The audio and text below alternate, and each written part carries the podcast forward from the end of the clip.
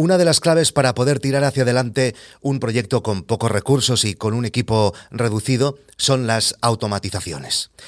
En muchos de mis proyectos utilizo automatizaciones que hemos ido desarrollando in-house con los desarrolladores durante los años que hemos ido desarrollando GuideDog y que operan, por ejemplo, directamente en AWS, en, en, Amazon Web Services. Pero hoy os voy a explicar las que he hecho yo mismo utilizando herramientas externas que todos podéis aplicar en vuestros propios proyectos sin la ayuda de desarrolladores externos ni, ni código.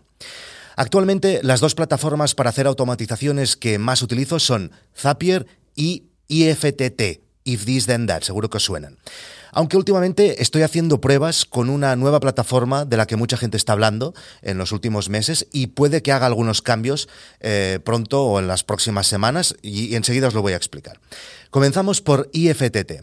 Lo uso porque, aunque podría parecer que Zapier es una herramienta muy completa, algunas apps aún no están implementadas, y es el caso de Telegram. Ya sabéis que yo utilizo mucho Telegram, por ejemplo, en nuestro grupo privado de Telegram. Algunas automatizaciones que estoy sudando cada vez que digo automatizaciones. Algunas auto... automatizaciones que tengo, por ejemplo, en IFTT son las siguientes.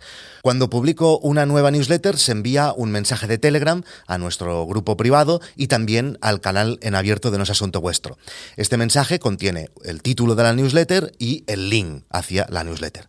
Cuando publico un nuevo vídeo de YouTube, lo mismo, mensaje al canal y al grupo, y de la misma manera con todos los episodios premium de No es Asunto Vuestro. Estas mismas automatizaciones las tengo igual en IFTT, pero hacia Twitter. Cuando publico algo nuevo, se genera automáticamente un tweet en las cuentas pertinentes con el título y el link.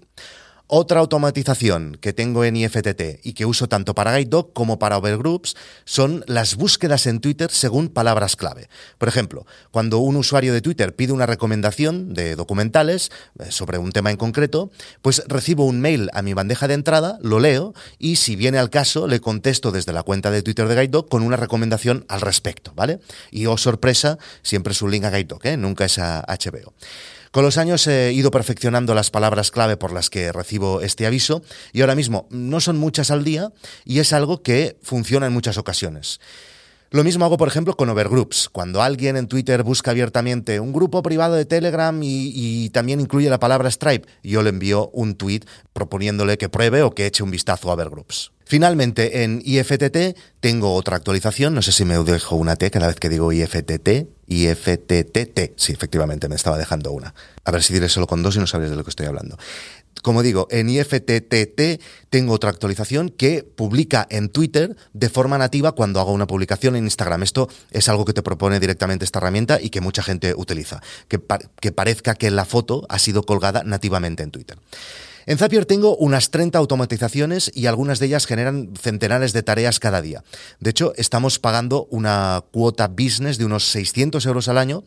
Duele un poco, pero es lo que hay. Y tengo intención de reducir ese coste y luego os voy a explicar cómo tengo intención de hacerlo. Algunas de las automatizaciones que uso en Zapier, por ejemplo, cuando alguien se da de alta en la suscripción premium de No es Asunto Vuestro, se le envía un email de bienvenida a este usuario y también se publica automáticamente un tweet diciendo que alguien se ha apuntado a No es Asunto Vuestro. ¿Esto mmm, hace que la gente se anima?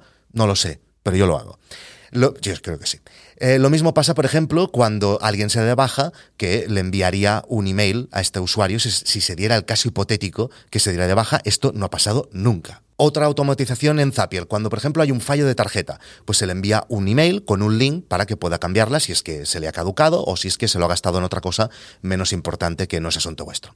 Finalmente, una automatización que tengo en todos los proyectos y es la que gasta más tareas y la que hace subir el precio de Zapier de hasta 600 euros al año, como os he dicho antes. Y es que cada vez que hay un pago o se genera un nuevo usuario, se crea una línea nueva en un Google Sheet con la factura eh, en PDF.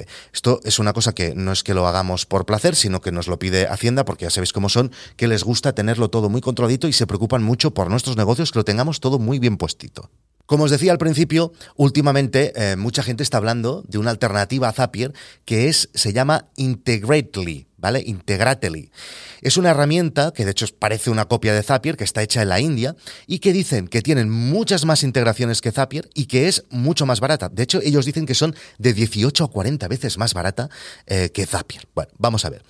En los próximos días voy a hacer pruebas con esta herramienta y si tengo buenos resultados os voy a explicar cómo ha ido en los episodios premium de No es Asunto Vuestro.